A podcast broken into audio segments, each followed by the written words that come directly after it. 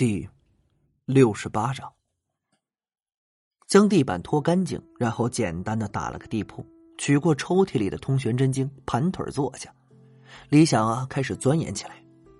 这虽然身边有个美女，但是他绝对能做到是眼观鼻，鼻观心。有些时候，不能碰的东西，还是啊，迟早死了那条心。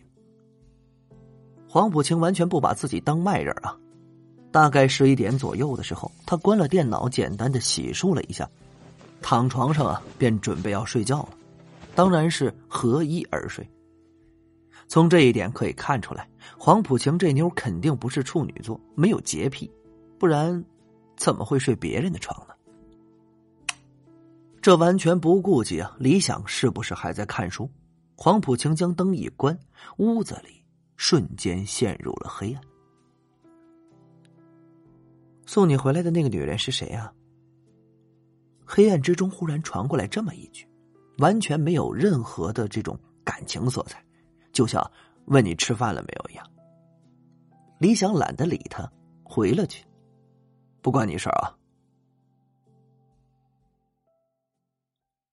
第二天一大早，李想屁股上挨了一脚，瞬间从梦中惊醒，起床洗脸刷牙，准备出发了。黄浦清用一种命令的口吻道：“这真不知道啊，是不是自己上辈子对这女人做过什么伤天害理的事儿？不然，老天怎么会派这么一个女人来惩罚自己？”回想起啊，第一次在山庄看见这姑娘练剑的时候，那当真是美若天仙呢，哪知道却没有仙女的温柔。哎，还真是知人知面不知心。出了门，下了楼，两人打了一辆出租。黄浦晴带着李想去了一趟茶城，进了一家很是不起眼的小茶店。店主是个身材瘦小的中年人，似乎和黄浦晴很熟。哟，青美女，你来的可刚好啊！店主说着，转身从身后的货架上取过来一个陶罐罐，递到他面前。这个是刚从西湖空运过来的。绝对的余钱。黄浦晴接过陶罐，看着李想使了个眼色，付钱啊？呃，老板，多少钱？这茶肯定是给天玄道人买的，李想是不会吝啬的。茶老板伸出五个指头，五百块。李想翻了翻钱包，呃，才四百多。老板，哪能取钱啊？茶老板从桌子上掏出一个 POS 机，按了几下，然后递到李想面前。李想接过一看，这手不禁一抖啊！五万块，竟然有这么贵的御前龙井！哎呀，还真是活久见。好吧，反正呢自己也不差钱儿，刷。再叫了辆出租，到了一个停车场。黄浦晴将手中的陶罐交给李想，然后从停车场内开出一辆吉普的越野车。李想上车后，黄浦晴一脚油门就冲了出去，一路向南。他也算是啊见识过女司机的恐怖了，要不是啊自己用灵力苦苦压制，这绝对呕吐八百回来。这女人肯定是故意的。吉普一个小时后出了城，然后。上了高速，大概三个多小时后，从高速的一个岔路口拐进了一条盘山公路。这盘山公路很窄，就比吉普车宽那么一点点。坐在车内，给人一种摇摇欲坠的感觉。这李想一颗心提到了嗓子眼儿啊！看着黄浦晴手握方向盘很淡定的样子，他却时刻担心着汽车会不会掉下去。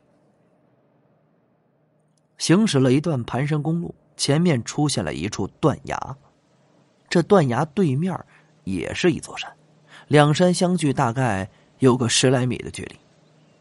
断崖上搭了两根一人合抱粗的木头，通往对面。两根木头呢，相距大概有个一米多的距离。李想直接看不明白呀，这两个大木头干嘛不直接并排在一块儿啊？这样岂不是更方便这行人通过吗？这种独木桥啊，胆小的人那是直接不敢走。李想不明白，黄浦晴把车开到这儿，这什么意思？见他没有停车的意思，忍不住说了句：“哎，前面没路了。”哪知啊，黄浦晴就像没听见李想的话，减缓了车速，依旧是向前行驶，一直驶到这断崖口都没停。李想忍不住大呼道：“我靠，黄浦晴，你要干什么？你要自杀？”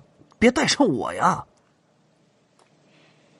就在李想的惊呼声中啊，车子摇晃了一下，之后竟稳稳的开上了那两根木头上，然后慢慢的向前移动。此时啊，李想只能用两个字表达自己内心的感受：自己旁边这女司机，这绝对是个逆天的存在。过了独木桥之后啊，吉普车继续在盘山公路上行驶。半个小时后，一个山庄出现在李想的面前。这么一座大山上，就只有这么一个山庄隐藏在这儿，不禁呢给人几分神秘的气息。汽车行驶到山庄大门的时候，大门自动打开，二人进入其中。再次来到这个地方。李想心中不禁是生出了几分感慨，这谁会想到，这么个地方住着个老神仙似的人物呢？师傅在会客厅等你。黄浦行丢下这句话，就抱着陶罐抛下李想离开了。李想凭着记忆往会客厅的方向走了过去，穿过一段木质的长廊，一个大院子出现在眼前。此时啊，院中的石桌上坐着两个人，一个呢穿着一身白色的中山装，正是许久未见的天玄道人；而另一个就比较特别了，虽然他也是坐在石桌旁的石凳上，不过这石凳却比天玄道人所坐的要高出不少。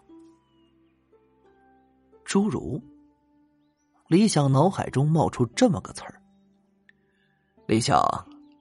你来了啊！天玄道人背对着李想说了一句，另外那个家伙则是抬头看了他一眼，然后又把注意力投到眼前的棋盘上。李想应了一声“天玄前辈”，然后慢慢走过去，站在旁边，观棋不语。两人厮杀正酣呢。天玄道人一方骑士柔中带刚，看似绵软无力，其实啊正在一步步的蚕食对方。侏儒那一边啊是骑士锋芒毕露，一路杀伐。不过一眼就能看出来，他只是临死前的挣扎，这大势已去。侏儒知道自己要输了，但是却不甘心呢，将面前的棋子胡乱一推，叫道：“哎呀，不玩了，不玩了！”每次都是你这个老家伙赢，连放水让我赢一局都不会，没意思。说着，他抬头看了李想一眼。你说的就这小家伙啊？天玄道人微笑着点了点头。那人从石凳上跳了下来，绕着李想转了两圈，前前后后、上上下下的打量了他好一阵然后啊，才点点头，喃喃道。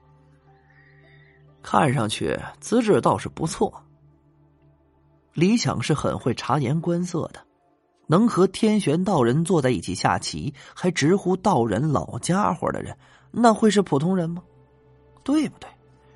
虽然这家伙看上去啊，身高只有一米二三，年龄看上去四五十岁的样子，但必定是风水界中的人物。所以李想赶紧抱拳啊，用风水师特定的礼仪对他行了一礼，恭敬道：“小子李想见过前辈，敢问前辈如何称呼？”